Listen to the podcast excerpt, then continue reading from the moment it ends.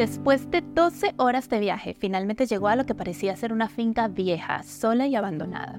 Se bajó del taxi y le pidió al conductor que le esperara un rato. Si algo no quería era terminar varada en medio de la nada y en ese calor tan insoportable.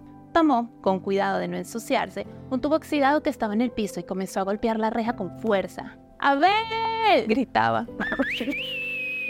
Transcurrieron al menos cinco minutos y ante la insistencia del taxista, Annette sacó de su bolsillo un billete de 10 valiosos y codiciados azules. Esto es todo lo que tengo, por favor, no te vayas. Y señalando la pequeña casa al fondo, continuó. Allá puede ser que esté mi papá, un señor que no veo desde hace más de 18 años. ¿Te doy estos días inmediatamente salga? Sí, por favor. ¿Cómo negarse? A este punto, él también deseaba ver el reencuentro. Ya el apuro se había alargado para darle paso a la empatía. Desde pequeña aprendió a silbar como el resto de su familia paterna. Bien es cierto que su padre no estuvo presente, pero su tío abuelo se encargó de enseñarle esta habilidad. Si de verdad Abel Poe andaba por ahí, los siguientes 15 minutos de silbidos, golpes y gritos tenían que animarlo. Alguien conocido andaba cerca. Cuando Abel se despertó ese 6 de enero, no se imaginaba que se reencontraría con su hija, que volvería a ver a la chiquita de la que se despidió esa noche tan turbia y confusa y que esa pequeña, hecha toda una mujer, llegaría buscando las respuestas que él conocía. Su corazón saltó apenas escuchó el primer silbido. Pensó que era su tío y corrió a la ventana para confirmar su sospecha. Pero en su lugar encontró a una joven que no reconocía y que silbaba igual que él. Dudó en acercarse. Tenía muchísimos años sin escuchar ese sonido y sin explicación sintió angustia. Sin embargo, al verla darse media vuelta y acercarse al taxi, le dio miedo dejarla ir y silbó.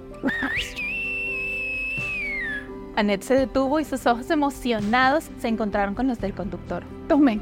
Y entregándole un billete azul sonrió. Ya se puede ir. Ese tiene que ser él. Señorita, esta es mi tarjeta. Llámeme si necesita que la venga a buscar. De la casa salió un hombre delgado, canoso, caminaba lento y solo llevaba puesto un bermudas. De la mano colgaba una franelilla, pero el calor era tan incesante que poco le importaba su aspecto. Resultaba muy atractivo ver la discrepancia en ambos. Por un lado, estaba Ned completamente segura de que ese era su papá.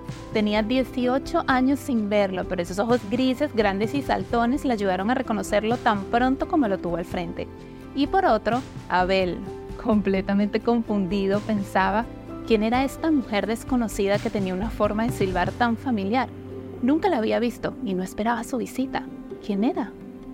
Ella había soñado tantas veces con este momento, lo había idealizado con expectativas muy altas e irreales. Se imaginó que al verla la abrazaría y llorarían juntos. Él le pediría perdón y la niña que tanto lo extrañó volvería a sentir los gestos de cariño que guardaba en su memoria y que no se había permitido olvidar. Hola, lo saludó con una sonrisa de oreja a oreja. Él se quedó mudo, sabía que existía algo familiar en ella. ¿Cómo estás? le preguntó su hija en un segundo intento de escuchar su voz. El padre seguía sin palabras, con el ceño fruncido, tratando de recordar y de atar cabos, cuando de repente una voz a lo lejos rompió el silencio. ¡Es tu retoño! ¡Abrázala, tarúpido! Annette volteó y vio al taxista con casi medio cuerpo fuera de la ventana esperando que algo sucediera. No pudo contener la risa y dirigiéndose a Abel le dijo, Vamos, es hora de hablar.